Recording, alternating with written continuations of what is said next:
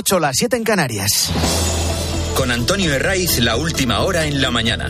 Cope, estar informado.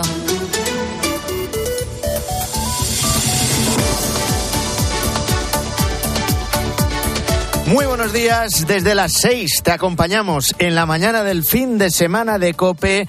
Es 17 de diciembre, en 7 días es Nochebuena. Antes, el viernes 22 llega el sorteo del gordo de la lotería. Y a lo largo de todas estas jornadas, una actividad frenética en tiendas, centros comerciales, bares, restaurantes y en la calle. Nos gusta, nos gusta ver las calles con vida. Hoy la noticia del día va a estar en Pamplona. Este mediodía se va a celebrar la primera protesta contra la moción de censura pactada entre PSOE y Bildu para desbancar de la alcaldía de la capital navarra a la alcaldesa de UPN. El pleno es dentro de 11 días, el 28 de diciembre. No podían haber elegido otra fecha más siniestra para ejecutar su plan, el Día de los Inocentes. Porque el líder del partido que se va a hacer con el bastón de mando de Pamplona, Arnaldo Tegui, de inocentes, de acabar con ellos, sabe un rato, porque ha pertenecido a ETA. Una banda terrorista que en su historial tiene 22 niños asesinados. Esta semana se han cumplido justo dos meses de esa reunión entre el presidente del gobierno y Mercy Azpurúa. Aquello fue un 13 de octubre. Sánchez no tuvo ningún reparo en fotografiarse con la portavoz de Bildu, que entre su hoja de servicio larga aparecen delitos de enaltecimiento del terrorismo. Y también tiene como gran logro, eso para ellos, como gran infamia para el resto, aquella portada del diario Egin, el día en el que ETA liberó al funcionario la Guardia Civil eh, liberó al funcionario de prisiones Ortega Lara. Ortega vuelve a la cárcel. La foto no le provocó ningún tipo de repelús a Sánchez. Y desde entonces han estado ocultando lo que firmaron. Lo de Esquerra lo filtraron, lo de Junts lo mismo, lo de Sumar lógicamente también, pero lo de Bildu no. Y se sabía que había cesiones de por medio. No hacía falta ser ningún analista vezado para adelantar lo que habían atado y bien atado.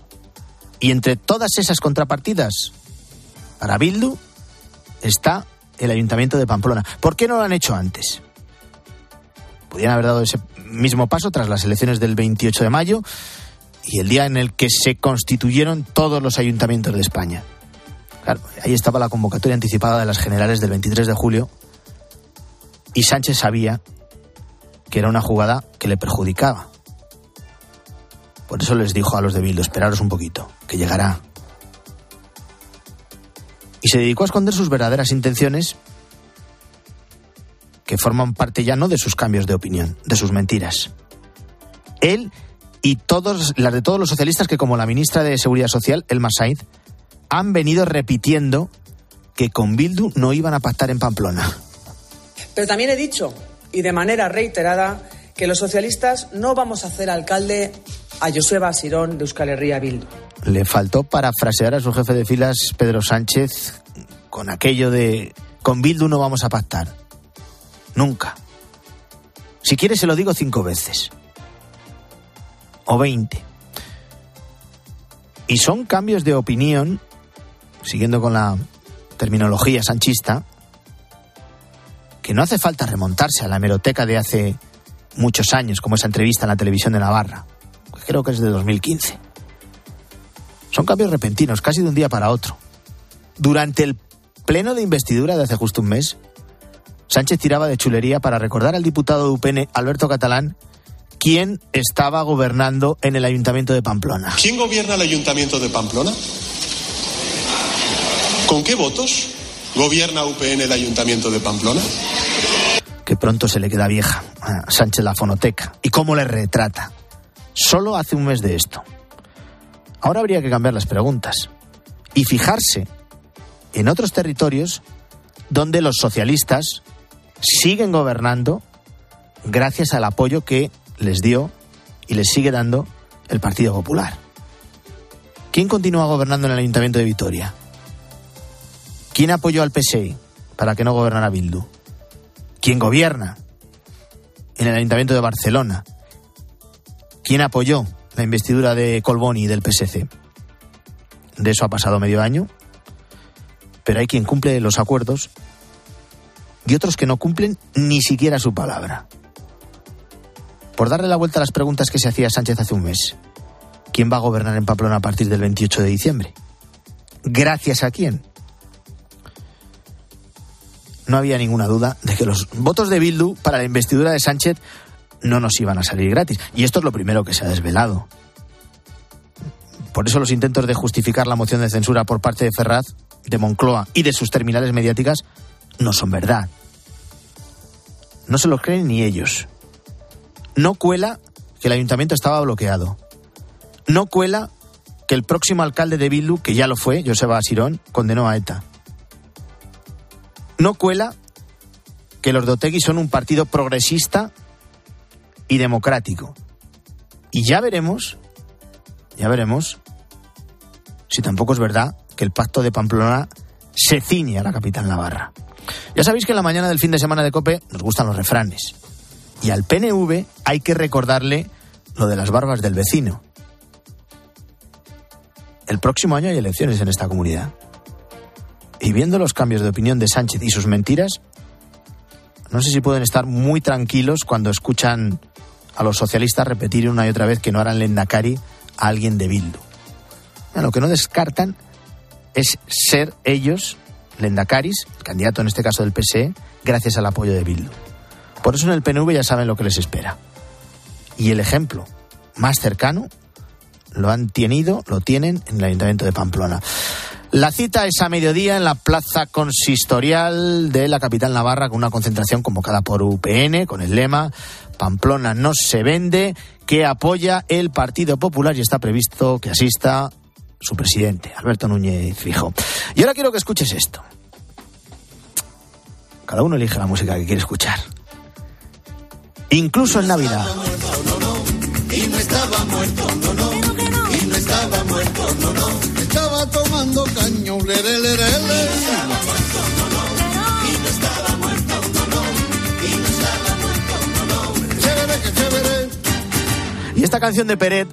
fue la banda sonora que eligieron los de Podemos este sábado para insuflar ánimos a los suyos. En ese duelo que mantienen con Sumar, se han situado al borde del abismo. Sin apenas representación en ningún territorio, sin ningún ministerio en el gobierno y tras romper con la coalición con la que se presentaron el 23J y que les ha dejado a sus cinco diputados en el grupo mixto. Ahora se van a medir con sumar en las europeas de junio del próximo año, día 9. También en las gallegas de 2024 para las que todavía no hay fecha. Y saben que se la juegan los de Podemos. Y por eso dicen que no están muertos, aunque les den por muertos. Y de ahí el tema elegido en el acto de este sábado en Madrid. No, no, no. No vuelve de momento Pablo Iglesias, se va a quedar en, entre bambalinas manejando a sus mujeres desde la sombra, no vuelve a primera línea, porque nunca se ha ido. Y la que proponen como cabeza de lista de Podemos para esas europeas es la ministra suelta violadores, la que con su ley sacó de la cárcel a más de 100 delincuentes sexuales y rebajó la pena a más de un millar de pederastas y de violadores. Ahora, Johnny Belarra la presenta como el gran Mirlo Blanco cuando están al borde del abismo. Hoy quiero pedirle a Irene Montero, una militante extraordinaria, una mujer inteligente, honrada, de origen humilde, que se presente a las primarias de Podemos y que si así lo decide la militancia, sea nuestra candidata a las próximas elecciones europeas.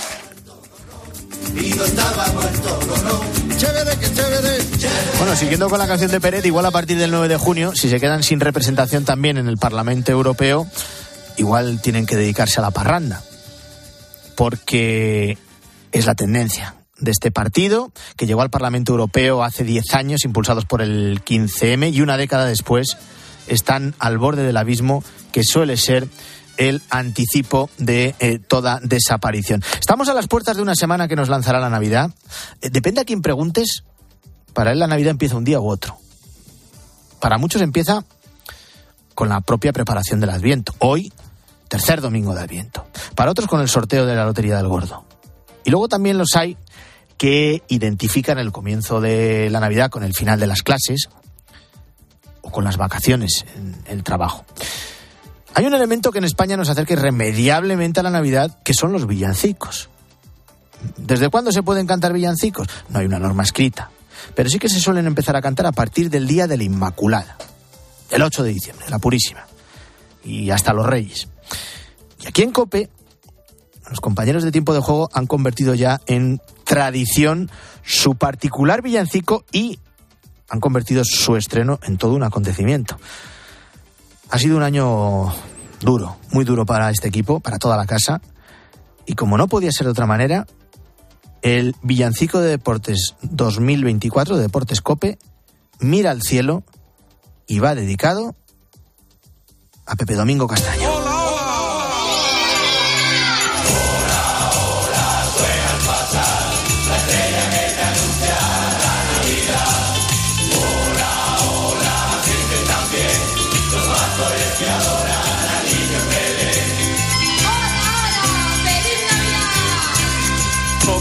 Pocas cosas te van a sorprender ya.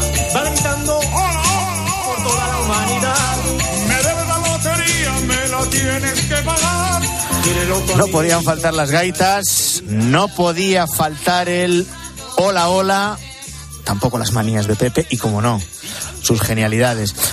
De escribir la música y la letra de este villancico se ha encargado Antonio Bravo, que además de un gran técnico de sonido de tiempo de juego, es un extraordinario compositor y un músico de altura, de los buenos buenos. Va por ti, Pepe. Este es el homenaje a la leyenda de la radio, modo villancico.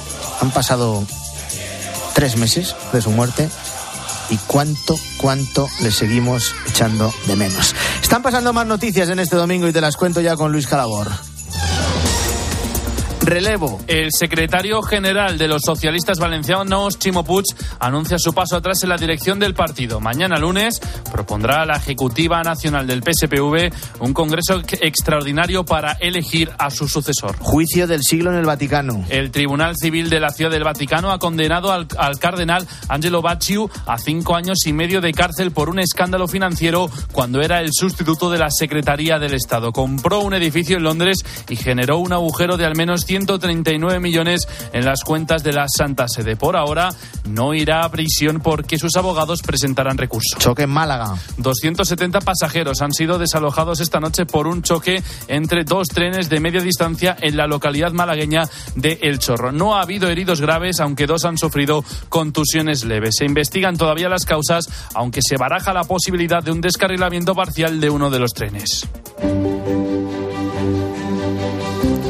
Las necesidades de las personas más vulnerables, como infancia mayores, se pierden entre tanta noticia de actualidad.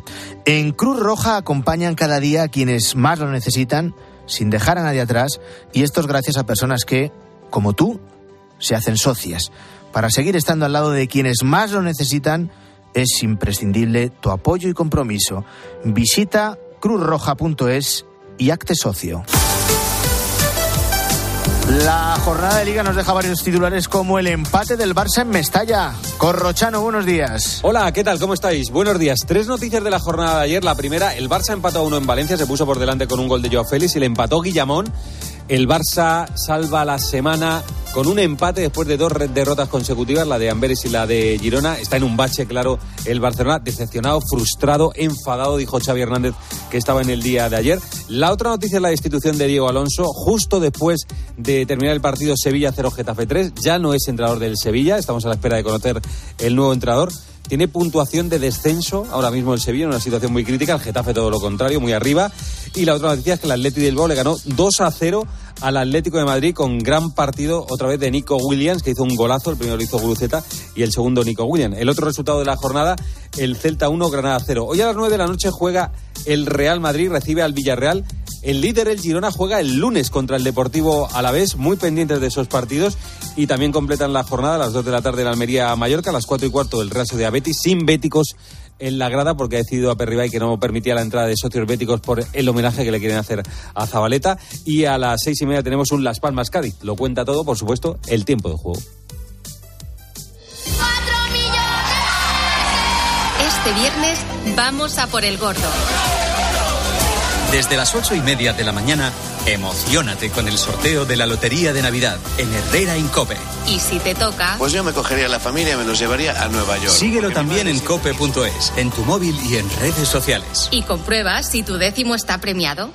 Guillermo Fesser y sus reporteros 100% únicos entrevistan a Xavier Sardá y Albert Rivera. 30 reporteros únicos con trastorno del espectro autista, gente que no tiene filtros. ¿Cómo conociste a Malú? Yo sabía que esta me iba a caer.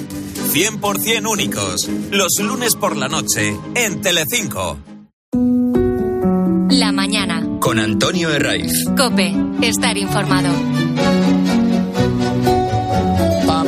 No se vende es el lema de la protesta convocada este mediodía en la plaza consistorial de la capital navarra contra la moción de censura que va a llevar a Bildu a la alcaldía de Pamplona con el apoyo del PSOE. Y a las 8 y 16 minutos voy a saludar a Carlos García Danero, al que muchos identificarán en el Congreso de los Diputados y que también es concejal del PP en el Ayuntamiento de Pamplona. Señor García Danero, muy buenos días.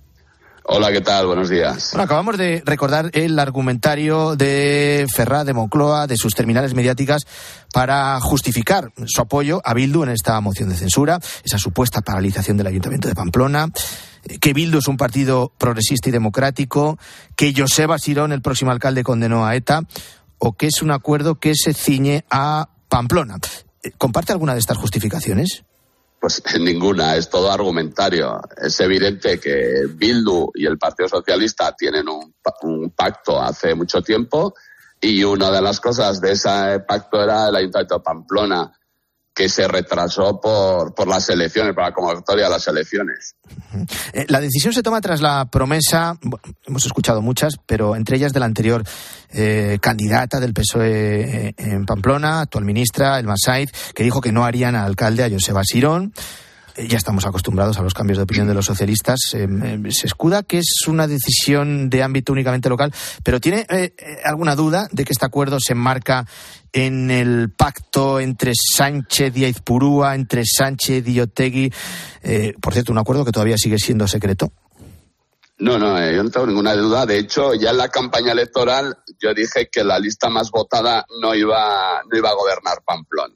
Me equivoqué en unos meses porque es evidente que, existe un pacto y, y claro, que el Partido Socialista diga, diga que no va a pactar con Bildu, bueno, después de lo de Sánchez, que conocemos toda España, lo de los cinco o veinte veces tal, pues no hay que creerles nada cuando hablan de los pactos con Bildu. Tienen un, un pacto muy cerrado desde hace mucho tiempo. Eh, durante la pasada legislatura, Bildu fue el partido que más apoyó y con más entusiasmo y al final, eh, lógicamente, eso es recíproco.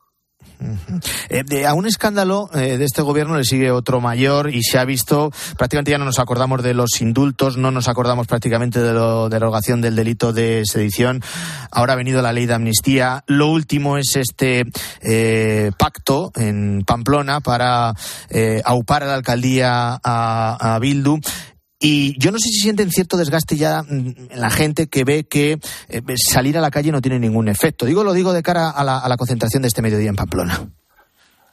No, yo creo que la gente, eh, a ver, la gente sabe que, sales a la calle y al día siguiente no van a cambiar las cosas, pero la gente tiene ganas de expresarse también porque se siente atropellada, eh, tanto con ahora en Pamplona con el tema de la moción, pero desde luego con la amnistía, con los acuerdos en general con Bildu, porque son una auténtica barbaridad que estemos dando por bueno que Bildu es un partido progresista, normal, etcétera. A ver, que Bildu sigue sin condenar el terrorismo de ETA, sigue teniendo al, último jefe de ETA dentro de su organización, ponen en las listas asesinos y sobre todo se sienten orgullosos de toda la actividad terrorista de, de la banda, de la banda ETA. Y además, la próximo que van a pedir de una forma más o menos clara es eh, dar solución a lo que ellos llaman sus presos. Que, y por lo tanto, el estar el, ahí la gente está indignada y una forma de mostrar la indignación es salir a la calle. El siguiente paso, por tanto, serían los presos de ETA. Hombre, es evidente que, que para Bildu el tema de los presos es fundamental. Eh, por eso se hizo la cesión eh, con el tema de las cárceles en la Comunidad Autónoma Vasca. Hay muchos que ya han salido en tercer grado, otros se ha paralizado por vía judicial y no a nadie le quepa la menor duda que eso está encima de la mesa. Y otra cosa es cómo se lleva a cabo. A medio año vista o, o, siete meses como mucho de las elecciones autonómicas en el País Vasco, si el señor García Danero fuera del PNV, ¿estaría tranquilo? ¿Ve que este pacto de Pamplona eh, puede llevar a Bildu a presidir el gobierno vasco? Pues es evidente que yo creo que el PNV eh, da la sensación o públicamente trasladan que ellos están seguros o tranquilos, etcétera, pero viendo cómo funciona Pedro Sánchez, yo creo que más les valdría estar alerta, desde luego. Le voy a preguntar casi una cuestión mm, un tanto personal. A nadie se le escapa la tensa relación eh, que han mantenido durante todos estos meses UPN y el PP en Navarra. A usted y al diputado Sergio Sayas, sus antiguos compañeros de UPN, les han acusado de, todo, de traición, de transfugismo. No le voy a preguntar si volverían a repetir lo que hicieron el 22 de febrero de, de 2022, votando en contra de la reforma laboral del PSOE. No le voy a preguntar porque creo que todos los que nos están escuchando hasta ahora deducimos eh, la respuesta afirmativa. Pero sí que quiero conocer su opinión sobre, sobre el futuro, no tanto sobre el pasado. Esta maniobra del PSOE, esta moción de censura llevando a Bildo a la alcaldía de Pamplona, eh, la protesta de hoy también, los dos partidos de, de la mano, PP y UPN, va a servir para reconducir de alguna manera la relación entre dos formaciones que, por otro lado, comparten buena parte de su ideario e incluso de sus eh, propuestas. Bueno, yo creo que, que, que, lo que está claro, que es lo que nosotros defendíamos en aquella ocasión, es que con el Partido Socialista no se puede ir a ningún sitio. Eso yo creo que ha quedado ya acreditado y ya está. Y a partir de ahí, yo creo que lo que tenemos que dar es a todo el electorado del centro derecha, pues un proyecto capaz de ganar en Pamplona, en Navarra, y yo creo que en España eh, con Núñez Fijo ese proyecto existe, ¿no? Pero dar un proyecto que sea de futuro, y ahí pues cada uno tendrá que pensar cómo está y, y, qué cosas hace, ¿no? Yo creo que nosotros al electorado le tenemos que dar respuesta desde luego al Estado centro derecha y tener claras sobre todo las ideas y tener claro quién está enfrente, ¿no? Y en este caso enfrente tenemos desde luego a Bildu, pero es que desde hace muchos años también tenemos al Partido Socialista que eligió sus propios socios y cogió como socio propietario a Escolerri a Bildu. Me queda un minuto y quiero hacer una última cuestión. ¿Hasta dónde mmm, cree que llegará en esta legislatura en su ensoñación de anexionar Navarra al País Vasco? Bueno, pues sobre todo van a poner todo, todas las cosas que sean posibles para ir en ese camino, ¿no? Yo creo que al final, en la transitoria cuarta, se, se establece la posible votación. Yo creo que en Navarra, en estos momentos, una votación sobre la anexión eh, la perderían y por eso no lo han presentado ya, pero sí que están poniendo todos los cimientos para que en el futuro la pudiera salir adelante. Y en ese sentido, bueno, pues es importante, como digo, tener un proyecto eh, que crea en Navarra con una política diferenciada dentro de la Unidad de España. Es Carlos García Danero, es diputado en el Congreso, es concejal del PP en el Ayuntamiento de, Pamplona, de Pamplona y al que yo le agradezco que haya estado en directo y que haya madrugado con nosotros en la mañana del fin de semana de COPE. Buen domingo, gracias. Muchas gracias. Guillermo Vila, buenos días de nuevo. ¿Qué tal, Antonio? Repasamos los editoriales, los artículos de opinión de la prensa de este domingo. La concentración de Navarra bajo el lema Pamplona no se vende, que centra muchos editoriales. Sí, Pamplona y la oscuridad es una de las eh, frases, uno de los títulos del artículo que ha escrito Iñaki Arteta en La Razón. Afirma que es imposible entender estas negociaciones desde la mínima lógica civilizada. Dice que PSOE y Bildu se entienden porque son la mafia del gran negocio de la mentira. El editorial de ABC va incluso más allá. La entrega de la alcaldía de Pamplona significa para los abertzales no su victoria, sino la victoria de ETA sobre la sociedad española en su conjunto. Parafraseando a Sánchez, el director del Mundo, Joaquín Manso, habla hoy en su carta de El muro de Pamplona. Hoy hay compañeros que se preguntan en la prensa, no es difícil ejercicio, esto no es sencillo, eh, por las razones eh, de Sánchez, por tratar de entender por qué actúa como lo hace. Y entre ellos Ignacio Camacho. Que asegura en ABC que el sanchismo no podría haber normalizado la falsedad como utensilio político sin un consentimiento social significativo. En esta línea, Arcadio Espada cree que es relevante que los medios y los ciudadanos nos hagamos esta pregunta. Él se la hace en el mundo. ¿Por qué tantos españoles amnistían a Sánchez? El gran obstáculo en su camino, escribe Jorge Vilches en La Razón, es la justicia, que es lo mismo que decir el respeto al Estado de Derecho. Menos optimista es Emilia Landaluce, de constatar que Sánchez actúa de este modo porque sabe que es un hecho que gran parte de la izquierda prefiere las migajas de los secuestradores de Ortega Lara a una vicepresidencia del partido de Ortega Lara. Y hoy hay también balances al semestre de la presidencia europea de España, que ahora llega a su fin y que no va a pasar precisamente a la historia. Pues es un balance muy negativo, desde luego, el que hace, por ejemplo, La Razón en su editorial. Sánchez cederá el testigo con un legado gris y plano cargado de retórica y palabrería, pero huérfano de frutos concretos. Es más, el país vive un crítico tiempo dentro y tampoco es mucho mejor fuera, pero al menos, concluye esta editorial, ya conocen el verdadero rostro del régimen. Ha sido una presidencia eficaz pero sin brillo, afirma el país. Dice este diario que la cuarta economía de la Unión Europea no puede conformarse con matar proyectos. Nos olvidamos de eh, Gaza. ABC publica imágenes espeluznantes recogidas tras el ataque terrorista de Hamas a Israel del pasado 7 de octubre. Cocinas calcinadas, una cuna arrasada por el fuego desde hace semanas. Israel enseña a periodistas diplomáticos y mandatarios grabaciones alrededor de la muerte de 139 de las 1.200 que Hamas mató ese día. Chapua Paulaza ha visto esos horrores y explica por qué vio lo que vio y por qué está bien que lo viera. Sobre los tres rehenes que ha matado Israel por error, por cierto, hoy leemos en el mundo la indignación de las familias de los secuestrados. Dicen lo ocurrido prueba que la operación pone en peligro a los secuestrados. Tenemos una jornada estable por delante, ausencia de lluvias, situación anticiclónica, eso significa sol por el día, mucho frío por la noche. Que tengáis un feliz domingo.